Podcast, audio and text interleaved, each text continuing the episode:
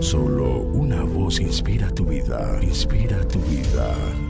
Una voz de los cielos, con el pastor Juan Carlos Mayorga. Bienvenidos. Duros de cerviz e incircuncisos de corazón y de oídos, vosotros resistís siempre al Espíritu Santo como vuestros padres, así también vosotros Oyendo estas cosas, se enfurecían en sus corazones y crujían los dientes contra él. Pero Esteban, lleno del Espíritu Santo, puesto los ojos en el cielo, vio la gloria de Dios y a Jesús que estaba a la diestra de Dios. Y dijo, He aquí veo los cielos abiertos y al Hijo del Hombre que está a la diestra de Dios. Entonces ellos, dando grandes voces, se taparon los oídos y arremetieron a una contra él. Y echándole fuera de la ciudad, le apedrearon y los testigos pusieron sus ropas a los pies de un joven que se llamaba Saulo. Y apedreaban a Esteban mientras él invocaba y decía, Señor Jesús, recibe mi espíritu. Y puesto de rodillas clamó a gran voz, Señor, no les tomes en cuenta este pecado. Y habiendo dicho esto, durmió. Y Saulo consentía en su muerte. Y Saulo asolaba la iglesia y entrando casa por casa, arrastraba a hombres y a mujeres y los entregaba en la cárcel. Hechos capítulo 7 y capítulo 8. ¿En algún momento has sido testigo de una persona que es agresiva para con la fe cristiana y te has preguntado si alguna vez cambiaría? Hoy, en esta porción bíblica, vamos a comprender cómo puede cambiar incluso el corazón del rebelde y contradictor más fanático, obstinado e intransigente. Ser judío implicaba la circuncisión física todo varón era circuncidado al octavo día de su vida, pero la circuncisión física buscaba ser una alegoría de la circuncisión del corazón. En la recta final del discurso de Esteban, dice a sus discípulos con gran valentía y resolución, duros de cerviz e incircuncisos de corazón y de oídos, vosotros resistís siempre al Espíritu Santo como vuestros padres, así también vosotros. Mejor dicho, tercos, duros de corazón, torpes de oídos. Ustedes son iguales que sus antepasados, siempre resisten al Espíritu Santo. Y avanza acusándoles de haber matado a Jesús el justo. Ahora, uno de los asuntos importantes del mensaje de Esteban es que Dios no se restringe a un solo lugar. El Altísimo no habita en casas construidas por manos humanas. Ni el tabernáculo ni el templo pudieron jamás ser aceptados como la morada de Dios en un sentido literal. Pues como Dios dice por medio de Isaías, el cielo es mi trono y la tierra el estrado de mis pies.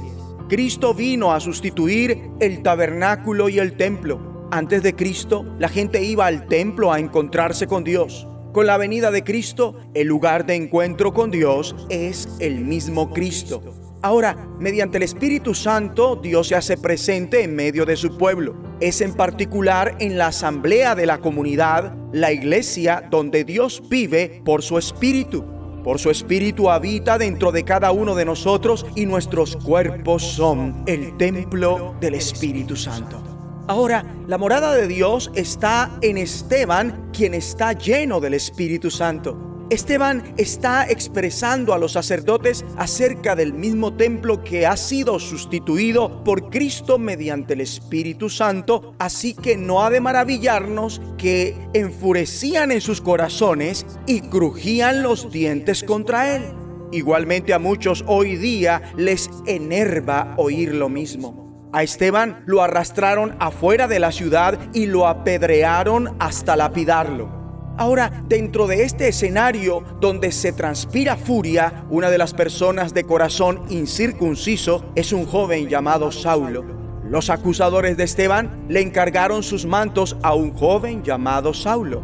Saulo estaba allí aprobando la muerte de Esteban.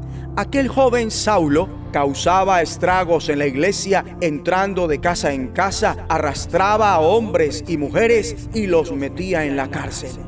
Y la verdad, mi amado oyente, es intrincado hallar en toda la historia una persona que haya experimentado un cambio de corazón mayor que aquel joven que de ser un asesino de cristianos pasó a ser el gran apóstol que predicó por todo el mundo que Jesús de Nazaret es el Hijo de Dios y su reino.